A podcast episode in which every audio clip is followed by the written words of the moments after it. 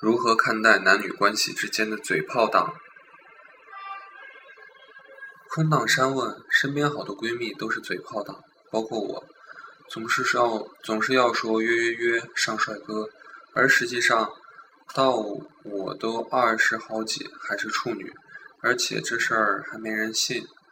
我除了一次可怜巴巴的网恋，到现在没有现实中谈过男友。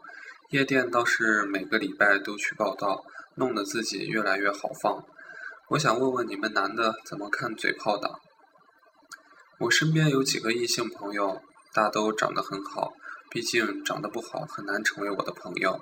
性格也不错，更没什么怪癖和毛病，可惜就是一直挂着单。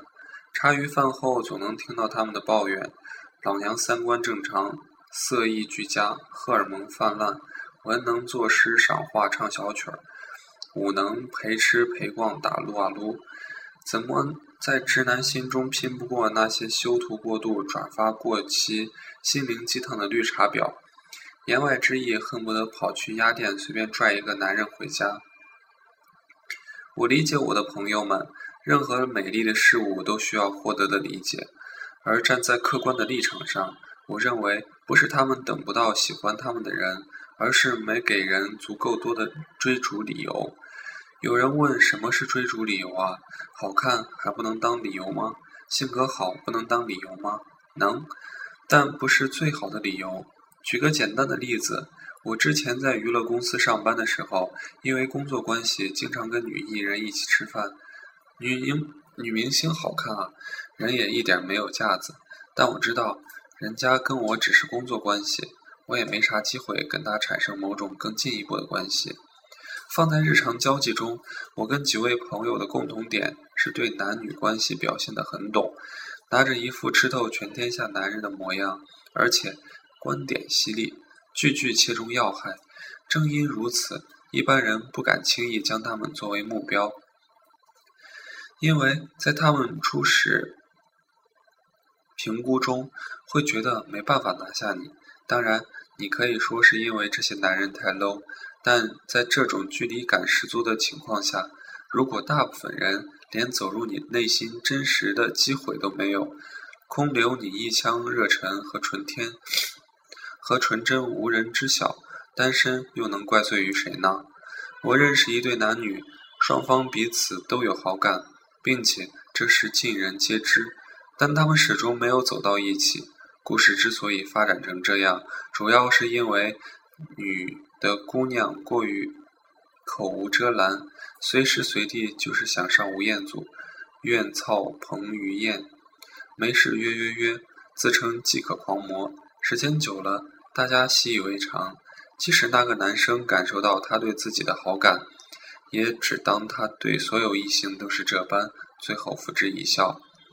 还有一个朋友，他是个坐拥数十万粉丝的微博红人，以毒舌而著名。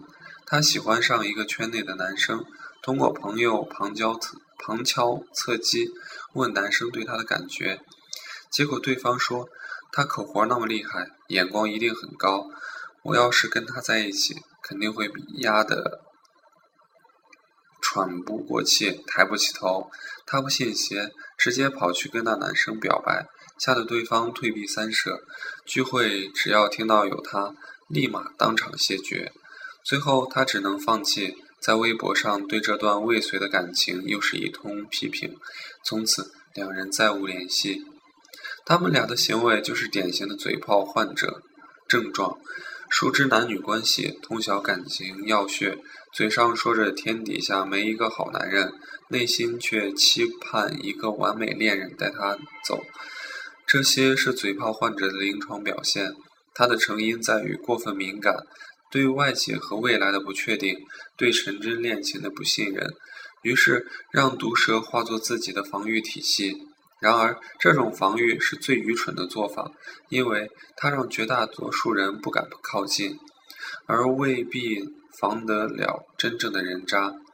一个病入膏肓的嘴炮患者是可怕的，因为他对自己我的认知产生了巨大偏差，以为自己开口闭口操操操。